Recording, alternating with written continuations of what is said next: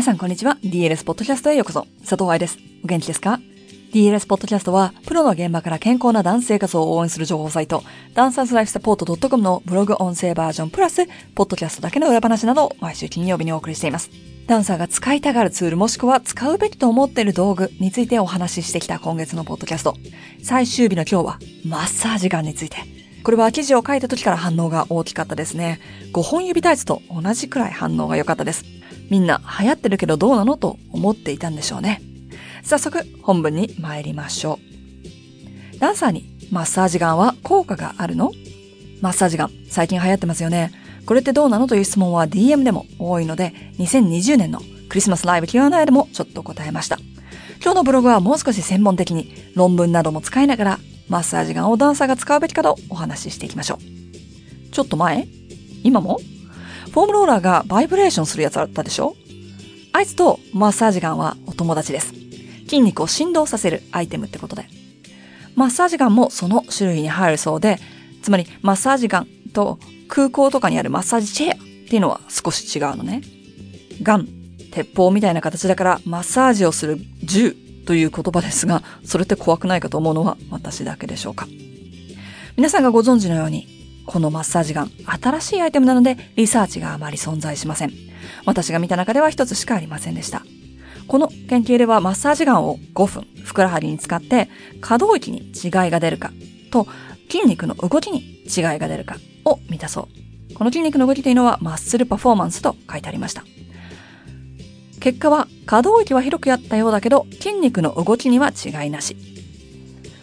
よってこのリサーチのおすすめの使い方はウォームアップでマッスルパフォーマンスを落とさずに可動域を増やしたかったら使うのはどうかということ。普通のストレッチだとマッスルパフォーマンスが落ちてしまうので、そうじゃなくて可動域を増やすためにどうかということだったそうです。私の疑問としては、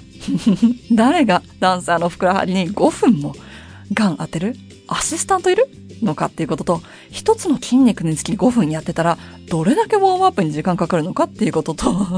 体全体終わった時には、最初にやった部分は戻っちゃうんじゃないの？というのがありますが、リサーチでもお話しされているように、まだ早い段階なので、わからない、だそうです。しかもこちらは成人男性16名しかテストしていないので、バレエ愛好家のようにもともと普通の人口より体が柔らかい人が多い傾向があり、女性が多い傾向があり、未成年だったらどうかはわかりません。バイブレーションを使った道具はどうかという研究はもう少し種類がありました。例えばこちら。バイブレーションセラピーと普通のマッサージを行って筋肉痛の変化をチェックしたところ、大きな違いはなかったそうです。こちらの研究では、バイブレーションするフォームローラーと普通のフォームローラーを使った場合、柔軟性、バランス、関節の安定に違いがあるかを調べていました。結果は、どっちでも一緒だってさ。研究結果として、1、マッサージガンの効果はまだ立証されていない。2、他の振動を使ったツールと普通のツールでは違いが大きく見られてはいない。というのが現状です。でもね、マッサージの前に考えなければいけないことがあるんですよ。それは、なんで筋肉が硬く感じるのかということ。エクササイズが終わった後、筋肉が張った感じになることがあります。ああ、腕がパンパンだみたいな。これは使った筋肉への血流が増えているから血管が広がっていてパンパンに感じるので当たり前です。少し時間が経てば落ち着きますし、だからクールダウンで血流や心拍数を徐々に落としてあげるという動きをします。ウォームアップも筋肉の動きを良くして疲労を減らすことが分かっている。だとしたら、ウォームアップ、エクササイズ、クールダウンした上でまだ筋肉が硬く感じるのであれば、セルフマッサージをする理由は見えますね。また、エクササイズクラスで1時間、お尻の筋肉をターゲットにしてトレーニングした場合、弱い筋肉は硬くなりやすいということも含め、使った部分、つまりお尻のリリース、マッサージが必要になるかもしれません。ただ、自分のお尻にマッサージガンを当てるのはかなり至難な技ですけどね。でも、睡眠不足、栄養不足で筋肉が硬い。体が温まってなくて寒くて、動いていなくて、で、筋肉が膠着している。緊張から体に力が入る筋肉が硬くなっている。関節が不安定だから、あえて体が筋肉を固めることで、怪我しないように守ってくれてる。など、筋肉には硬くなってしまう原因がたくさんあります。原因が栄養、睡眠不足の場合、いくらマッサージしても良くなりません。体が防御作業として固めている場合、素人がマッサージしたらもっと不安定になり、怪我や痛みにつながる可能性もあります。もしくは不安定になっちゃったと体が思うのでまた固めちゃう可能性もあるんだよね、筋肉を。なので、マッサージガンだろうがフォームノーラーだろうが、筋肉が硬くなる原因をしっかりと理解する必要はあります。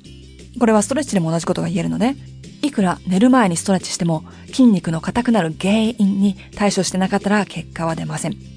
自分のためと思ってやってたのに、怪我を助長させちゃったら悲しいじゃない？怪我の治療のためにマッサージをするという人がマッサージガンを買おうか悩んでいる可能性もあるので、この部分も説明しておきますね。怪我の種類にももちろん大きく左右されますが、壊れている組織があったら、そこは修復されなかったら、怪我は良くなりません。どういう意味かというと、折れてる骨が修復されなければ、疲労骨折は治りません。切れてる筋肉が修復されなければ、筋座症、つまり肉離れは治りません。ということです。疲労骨折したエリアの筋肉をいくら柔らかくしても骨がマジカルになるわけないでしょ？一時的にマッサージしたら痛みが軽くなったとしても筋肉が切れてる部分が修復されない限り怪我は再発します。当たり前だろって思うかもしれないけど多くの人たちがせっせと怪我した部分をマッサージしている風景を見ているので書いておきますよ。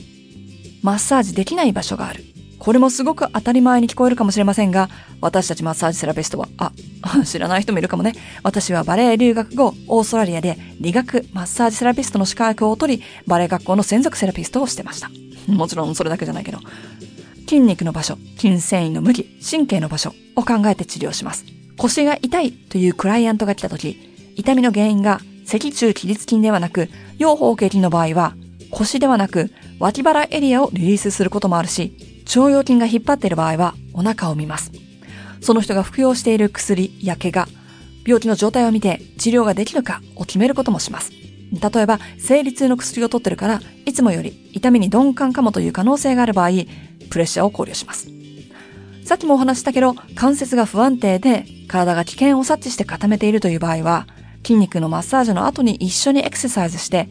正しい筋肉で保護するという感覚や力を育てます。マッサージが必要じゃない場合はすぐにエクササイズを指導することもあります。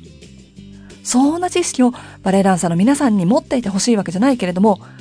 硬いと思う場所を青技になるまで押すがマッサージではないということは頭に入れておいてください。まとめとして、現時点ではマッサージガンの効能は立証されてはいない。マッサージガンの前にどうして筋肉が硬いのかを考えて、マッサージしてはいけないシチュエーションもあると理解して、新しいアイテムでまだリサーチが多くないというのは絶対にダメなアイテムだということではありません。今後もっと研究が増えてきたらこの記事の内容を変えるかもしれません。でも現時点ではこういう感じ。マッサージガンを使うのであれば自己責任で。お金もあって暇だし、コロナ禍で外出を控えてるから自分でマッサージするためにであればどうぞ。くれぐれも素人がやってあげるよと誰かに使わないこと。特に保護者やバレエの先生やめてくださいよ。最後にバレエ学校20年以上勤めていた身としてアドバイスを。バレエ団で自分のロッカーやスペースがある場合、ホームシアターがあり、楽屋を自分の好きなようにアレンジできる場合を除き、ダンサーは自分の荷物を自分で運ばなければいけません。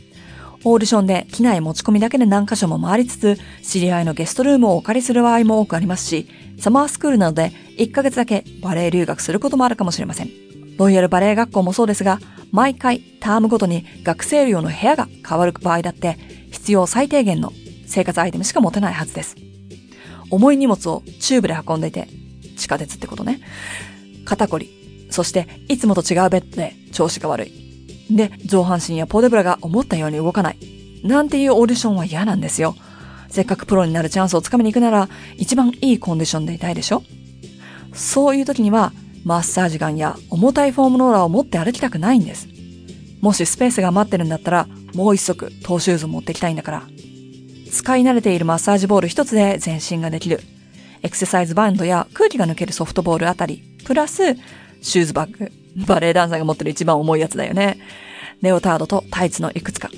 カンパニークラスを見て、そこに合わせてレオタードのスタイルを選ぶ必要があるかもしれないし、オーディションが進んでったらコンテで着替えなきゃいけないかもしれないし。ウォームアップリア。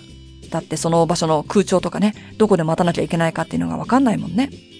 水や食べ物。だってほら、休憩があるかもわからないし、どこで食事が買えるかもわかんないし。お財布、携帯、チャージャー。などを持ってオーディション会場に移動するんじゃないかな。だから、マッサージガンへの投資は果たして有効なのかはしっかりと考えてね。いかがでしたか？新しい情報というのはとても大事です。特に質のいい研究はデータを集めるのに時間がかかるけれど、それが日本語になったり、一般社会に浸透するまでには10年以上かかると言われています。でも、新しいツールもどんどん発売されていきますよね。いいものもあるけれど、体が資本のダンサーで、だけどそんなにお金はないという人ほど、安全や効果を吟味してから手を出したいですよね。マッサージガンを使わなくても自分でできる骨盤周りの調整やリリース方法を10月のポリコンサークルグループ2では勉強していきます。他の月と比べエクササイズの難易度は高くないので、ポリコンサークル、興味はあるけど最近動いてないからなと思っているバレエの先生は、ぜひチェックしてくださいね。久しぶりに生徒の気持ちになるのも新鮮だと思いますが、どっか体が痛くて機嫌が悪いバレエの先生ほど生徒が嫌な人はいません。ではまた来週のボトキャストでお話しいたしましょう。ハッピーダンシング、佐藤愛でした。